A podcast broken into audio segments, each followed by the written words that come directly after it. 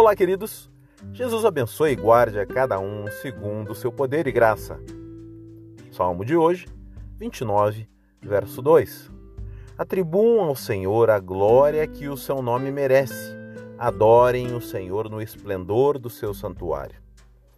Tema da mensagem: Cuidado sobrenatural. A manifestação do poder de Deus revelado na natureza é exaltada neste salmo.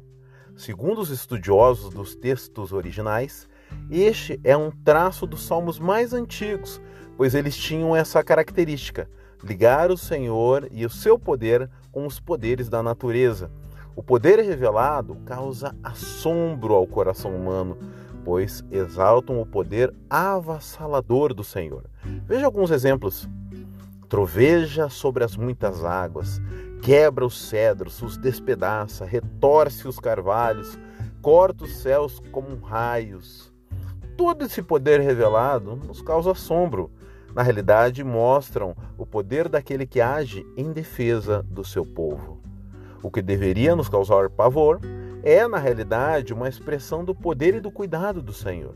Por isso, lembre-se que o Senhor, em Sua majestade, olha para ti e não para as circunstâncias, e que o seu poder ele pode transformar todas as coisas.